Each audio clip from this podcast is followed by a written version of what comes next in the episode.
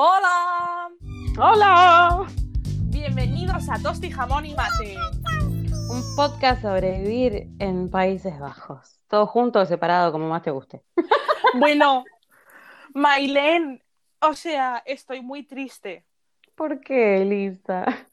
porque este fin de semana se tendría que haber celebrado Eurovisión y no ha podido ser por el maldito coronavirus. El Eurovisión, esa cosa que habla todo el mundo acá en este país y yo no sé qué es. Pues es que Eurovisión es muy importante para Europa y es algo que todo el mundo conocemos y a la mayoría de gente no le gusta. Empezando por ahí. ¿En serio? ¿Y por qué Sí. lo conocen todos? Porque se retransmite en la televisión y lleva, lleva haciéndose, mm, creo que 64 ediciones ya. ¿Uno por año? Sí, Me estás jodiendo. sí, por eso. ¿Qué es? es? es algo que no le gusta a nadie que lo hacen todos los años, hace 64 años, es peor que un matrimonio. Es que tiene sus fases bonitas y sus malas y ahora llevamos una, en los 2000 fue una racha un poco mala. Pero, por ejemplo, en Eurovisión, gracias a Eurovisión, tenemos ABBA en el mundo. ¿En serio? Sí. Estoy a favor. Sí, porque ABBA se presentó y ganó. Y gracias a eso se dieron a conocer. Bueno, eso era algo que yo no sabía. El, el último que ganó Eurovisión no era un- Fue un holandés.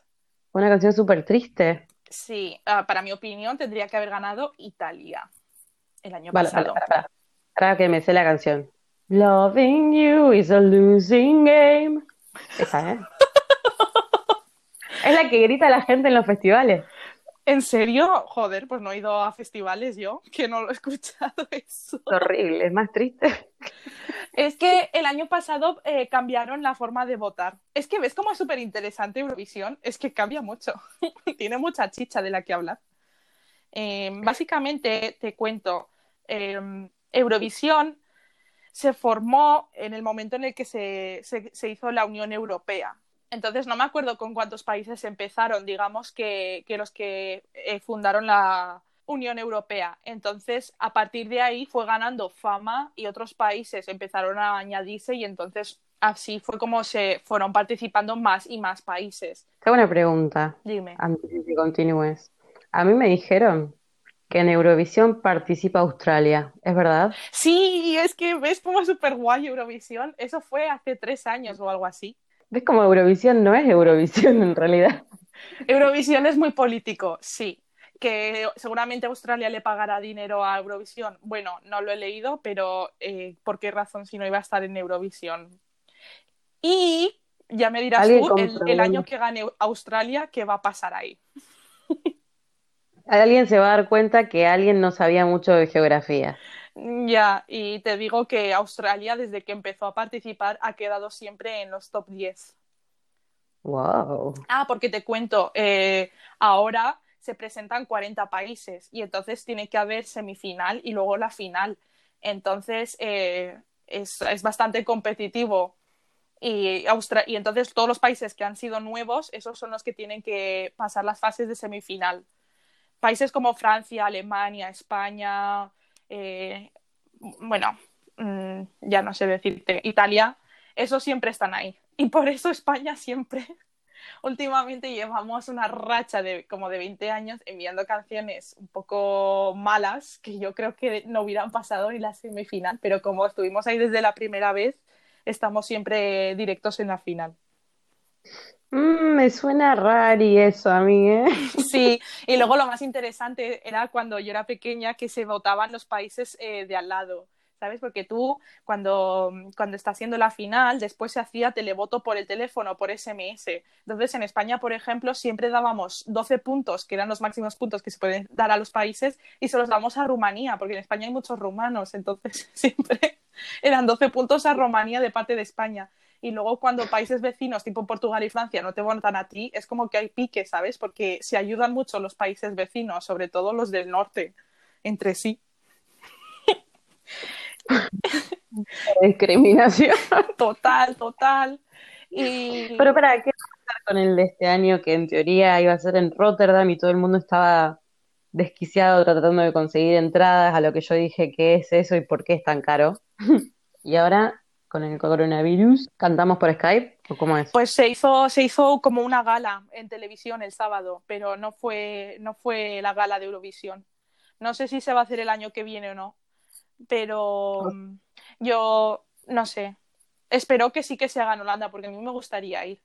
Porque tú imagínate que es un plato de televisión gigante con un montón de luces y lo divertido es ver las canciones en el momento, no escuchar las canciones luego durante el año, sino el momento del festival y el show que te montan ahí, ¿sabes? Porque hay países que se lo ocurran, hay países que son súper cutres, hay países que, que la fastidian o cantan mal o alguien se cae o, por ejemplo, una vez en España se metió alguien del público y se puso a bailar con mitad de los bailarines, ¿sabes? es que Eurovisión no te esperas lo que va a pasar en cada año, ¿sabes? Por eso es divertido. Y desde que existe Twitter, pues obviamente eh, a fuego con Twitter y creando miles de memes, ¿sabes? Y siempre como bromeando sobre los vestuarios, las apariencias, ¿sabes? Es muy... O sea que lo que yo creí que me estaba perdiendo un poco, en realidad me estoy perdiendo un montón. Sí, sí. Y ya está, es esa noche del año y ya está. Ya no te acuerdas de Eurovisión hasta el año que viene, al menos que seas un Eurofan, que es como se le llama a la gente que es más dedicada al, al, al programa. Eurofan. Yo no soy Eurofan porque yo durante el año me da igual.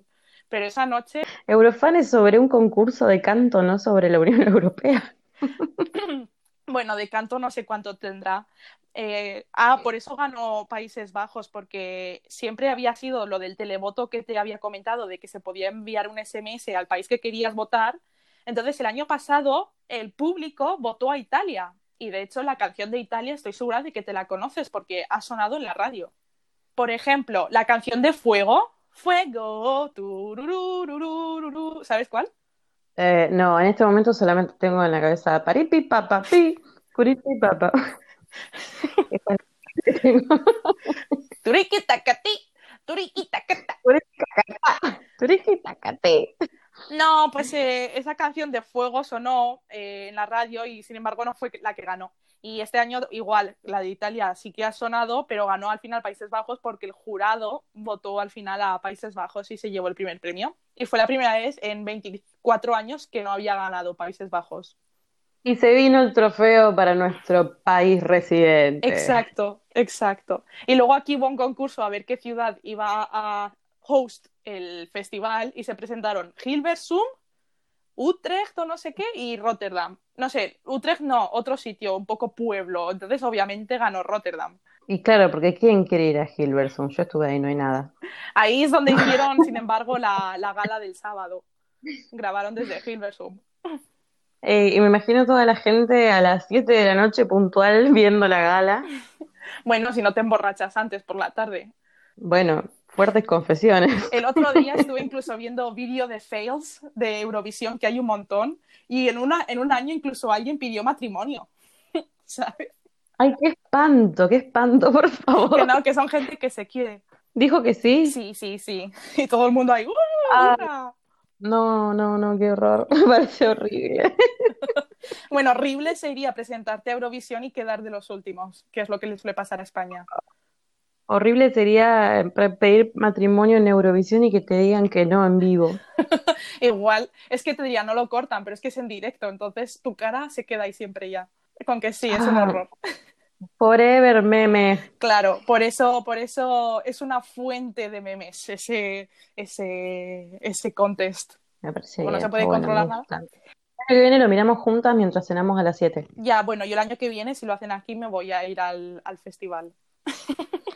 Me parece si está en casa. voy a mirar por televisión. Voy a, voy a adoptar el horario de cena holandés y mentira, no voy a adoptar una mierda. Voy a merendar a esa hora, pero voy a mirar Eurovisión. ¿Vos, vos, vos a qué hora estás cenando últimamente? Uy, yo con esto del coronavirus, eh, fatal. O sea, cuando tengo hambre como mal, mal, mal. Ah, bueno, ¿qué somos salvajes? ¿Qué, qué pasó?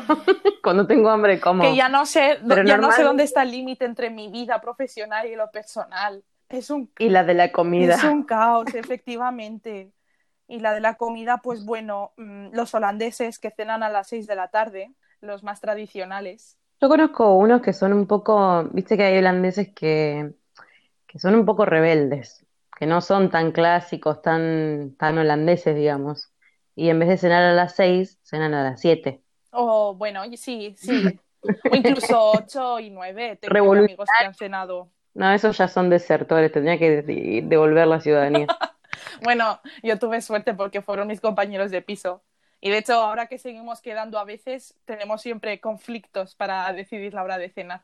Y si se ponen todos de acuerdo para cenar a la hora holandesa, estamos bien. Sí, Viste que acá al lado de mi casa hay una plaza, una placita, un pequeño playground, donde están los niños corriendo y gritando en holandés todo el santo día. Ahora me entero más porque trabajar desde casa. Y a las 5 de la tarde, cuando yo más o menos termino de trabajar, dejan de gritar y se van. Y se van porque van a cenar a las 6. como los pájaros que se van a dormir y se callan. Bueno, claro, sí. Ay, bueno, sí, la verdad que cuando son críos imagino que estarán, eh, llevarán los, eh, los horarios estrictos y a la hora de dormir que serán las 8, 9, 10. Ya está. Eh, Sí, mis amigos holandeses dicen que siempre los mandaban a dormir a las 8. Y yo decía, pero vos te dormías, porque yo tengo vividos recuerdos de mi, mi dulce infancia. Haberme ido a dormir a las 10, a las 11. Y me decían, no, no nos dormimos. O sea, te mandan a tu habitación y vos te quedas en tu habitación calladito, jugando en silencio hasta que te quedas dormido. Ay, qué malotes. Pero qué, qué tranquilidad para los padres. Así sí, Y yo creo que viene un poco por ahí, ¿eh? yo creo que también. Es más, se dice que algunos padres que no soportan mucho a los hijos les dan de comer a las 3 de la tarde ya para que a las 5 ¡Hala! estén ¿En serio? No, es un chiste, pero bueno, está bien. Caíste, güey. De todas formas, en esta cuestión de los horarios, yo creo que hay... ¿Cuántas veces vamos a decir en nuestro podcast que los holandeses son estructurados? No lo sé. ¿Y la puntualidad? Hay Sí, mm, bueno, es más que la puntualidad, pero en la puntualidad también.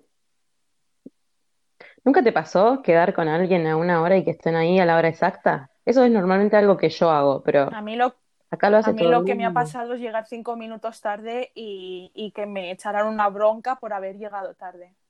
Cinco minutos, ¿cómo pudiste? Sí, y yo como, como tratando de, así con las manos así juntas en plan, pero de verdad que me he esforzado muchísimo por llegar en hora. Y el otro que no, eh, you don't respect my time. Y yo, madre mía. Pero bueno, poco a poco estoy siendo también más puntual y ahora también entiendo el respeto al tiempo y, y la verdad que sí, que deberíamos de ser más puntuales en España. A mí me gusta la puntualidad, pero la gente, los latinos y los españoles tenemos mucha fama de impuntuales. Sí, y es que es verdad. Yo voy a España y es una de las cosas que me ponen un poco nerviosa. Lo que también te digo, ¿eh? en España también somos más flexibles a la hora de hacer planes y aquí en Holanda es eh, a tal hora, a tal hora, ya está. No, no hay. No es lugar. ya vemos, lo hacemos y ya vemos. No, eso, eso aquí no encaja. Olvídate de, de toda esa filosofía. No, no, ya te digo yo, ciérrale la puerta. No. No, no hay espacio para la improvisación. Bueno, igualmente yo improviso un montón. Después la gente se hace ideas sobre los latinos, porque, viste, cuando sos de un lugar es como que sos representante del continente entero, no sé cómo es Eres un embajador. Mira, ves, eres como en Eurovisión. Una, una responsabilidad. Tendría que haber un Lativisión para esto. Buah. Sí, ya. Wow. Para competir. Ah, Pero de, de, de los latinos en Europa, o sea, supongo que Eurovisión se conocerá en el mundo. Y en Europa es como las novenas. no, la verdad que no. Esa idea que tienen los europeos súper eurocentristas de que todo el mundo conoce sus cosas, la verdad que no, no. De hecho, yo lo conocí cuando me mudé acá, no tenía ni idea de lo que Ah. era. Y estoy, estoy segura que hay un montón de gente que no tiene ni la más pálida idea y otra gente que seguramente debe saber. Bueno, yo estoy segura de que cuando veas Eurovisión conmigo y yo te lleve de la manita, ¿eh? Va a ser como mi bautismo de europea. No, pero es que, bueno, no, no sé. ¿Qué? ¿Qué has dicho? Mi bautismo de europea. sí, sí, sí, sí. Y lo más par- Como el otro día, por ejemplo, eh, el otro día lo hicimos a, a comer un choripán a un, a un turco am- amigo nuestro y le dijimos, este, es- este es tu bautismo argentino. un choripán. Y se lo comió con los ojos cerrados, así que lo estuvo Ah, qué disfrutando. bien. Sí. Igual, para, ¿puedo volver al tema de, de- de la puntualidad? Porque me quedé con ganas de Sí, decir lo único cosas. que ahora me has dado a mí la idea de decir cuándo te has sentido tú bautizada la holandesa, cuando te comiste un herring de esos. Eh, me sentí bautizada la holandesa un día que estaba en el trabajo y yo solita, sin que nadie me diga nada, fui, agarré una de estas cookies redondas, le puse Nutella y arriba le puse Haselslag ¡Oh, Dios! Has dado un clavo. y me lo, y me lo comí. Y para que se entiendan en un español más claro, es una galletita que es como un biscuit con Nutella y arriba una lluvia de chispitas, de, puede ser cualquier chispita, chispita de chocolate, chispita de chocolate de colores, chispita de chocolate blanco, Chipita, chipita, eh, eh, chipita, chipita. La papapi. Uriquita, Eh, bueno, una chispita. Ese día, ese día sentí, ¿por qué estoy comiendo esta porquería? Ay, ¿Y sabes qué es lo peor? Me gustó. ah, ahí fue cuando empezaste a ser ya más puntual. Sí, y a comer, bueno, herring. Que, ¿cómo se dice herring en español? Son arenques. Con pan. Es un pescadito, un pescadito que puedes comprar, por ejemplo, en una feria en Países Bajos cualquier fin de semana, que te lo venden y parece como que está crudo y es medio babosito. Y normalmente le ponen un poquito de ajo o cebollita y una banderita holandesa, bien turístico, y te lo cobran, qué sé yo, 15 Orgullo. Y la, la cosa es que te lo tenés que comer. La foto, en la, en la foto de la promoción está ahí una chica con el pescado en la mano y abriendo la boca como que se va a comer Claro, el porque pescado tú entero. pinzas la cola y entonces lo elevas como si fuera una grúa, abres la boca y ¡plup! lo sueltas y te lo metes. Y te mandas el herring entero. ¿A vos te gustan los herrings? A mí sí, lamento decir. Oh my god. Bueno, pues Pero no me gustan los, no me gustan los caramelos holandeses. Eh, ¿se me, se permite? De hecho, no conozco a ningún ¿Qué expat se que le llaman? guste. Yo tampoco no le gustan a nadie salvo a los holandeses. Es más, dicen que cuando vas a rendir la ciudadanía holandesa te hacen comer esa mierda. ¡Pip! ¿Se puede decir Sí, mierda en se puede. Y lo más curioso es que todos Eh. tienen esos caramelos en el coche. Sí, se llaman drops. Y en Argentina tenemos unos que tienen un gusto muy parecido, que se, son- se llaman caramelos En es- media hora, que le puede gustar En a tu abuela, España no sé. lo más similar son las Juanola. Y, y le gusta a la No, a gente, me parece una cosa tan así. ¿Viste? Como algo de abuelo. Y sobre esto de todos los horarios y tal, eh, para mí lo que más me choca de diferencia con España también es, eh, aparte de lo de la cena y las comidas, que los fines de semana aprovechan un montón el día y no se dan tanto a la noche. Sí, eso es verdad. O que los domingos son como si fuera un segundo sábado. todo sigue abierto. Pero, pero no te confundas, ¿eh? No, no, no te confíes cuando vengas a vivir a Países Bajos, porque las tiendas tipo boutiques cerrarán a las 6 de la tarde y solamente se mantendrá abierto los supermercados tipo hasta las 9 de la noche, 10. Pero todas las tiendas en plan boutiques, todo cerrado hasta las 6, tanto el sábado como el domingo. Y el único día que extienden los horarios son los jueves por la tarde. Curioso, ¿eh? Fíjate mi sorpresa cuando quise salir a dar una vueltita por, para, para comprarme alguna remerita después de trabajar y descubrí que estaba todo cerrado. Sí. Por eso dices, No labura nadie, no labura no, nadie en este luego por el país. día y están todas las tiendas llenas. Claro, que vivimos en un país que los horarios son flexibles y los contratos y las horas también son flexibles y no es tan regularizado todo. Sí, es cierto. Pero bueno, los bares mientras están abiertos, por ejemplo, un fin de semana, ahora que se viene el verano, ahora es primavera, que dejó de llover por media No, hora tía, bueno, en verano, y sale el, sol y está el sol y, y salís de tu casa, bueno, ahora estamos en Corona World. Corona Crisis, Coronavirus, pero, pero en circunstancias normales pasás por un, por un barcito que curiosamente tiene las sillas todas puestas para el mismo lado, como si hubiera, no sé, como si estuvieran todos mirando la Eurovisión. Todos mirando al frente, ¿qué están mirando? ¿Y el sol qué van a mirar? El sol a gente, mirando. a las bicicletas pasar. Porque en España coges una mesa, ¡pum! y empiezas a poner sillas y sillas y haces como un, un rogle, ¿no? Un, un círculo. Y aquí no, aquí es toda una línea recta, todo muy cuadriculado. Uno al lado del otro, uno al lado del otro, uno al lado del otro. Pero para mí es para mirar el sol, porque si no te da mucho el sol durante el año, cuando te da el sol, yo me encontré a mí misma el otro día sentada en la puerta de mi casa, mirando el sol. Me paré ahí antes de entrar a mi casa como 10 minutos a que me dé el Yo sol en lo la mismo, cara. ahora que estoy en cuarentena, abro la ventana, me quedo cinco minutos y digo, bueno, pues ya está, mi dosis de vitamina D. Ah, te estás, te estás poniendo la mesa, te Sí, cronometras tía, el sí, sol. que ya son años, ¿eh? Aquí, que pesan. Tengo que comer mucha zanahoria para ponerme más ¿Qué? morena rápido. Si no, esto, estoy blanca nuclear. No sé si eso va a funcionar. ¿Alguna vez viste la gente que cuando sale el sol se pone, se sienta en la puertita de la casa y como no tienen mate, Cerveza. toman vinito, Parece súper adorable y me dan ganas de decir, oiga, señor, ¿me puedo sentar a su lado? Ahí a tomar. En España A esto lo llamamos festejar. tomar la fresca. Ah, me encanta. De hecho, una vez lo hice con mi vecino en verano. Siempre que llegaba de trabajar, estaba él ahí haciéndose su cerveza y me quedaba hablando con él un rato. Y luego ya me subía a hacer mis quehaceres, claro. Claro, en Argentina no, no, no, no es muy, ya no es tan común. Antes era un poco más común sentarse en la puerta, es un poco inseguro en algunos lugares. En los pueblos Sí, la en gente España los todavía lo pueblos en la ciudad, ni pensarlo, creo. Al menos que sean calles muy peatonales o así. Pero acá es muy común, a lo mejor en una cuadra Ah, están todos sí, en la puerta. Sí, Y Yo una vez le pregunté a una mujer, ¿por qué toma vino blanco? ¿Qué es a las 3 de la tarde, señora? ¿Hay algún problema que tenga que nos quiera confesar? Y me dijo, estoy festejando. Entonces tendrán su, su bandera holandesa, ¿no? Ahí al lado, porque claro, siempre la sacan cuando tienen algo que ¿Qué celebrar.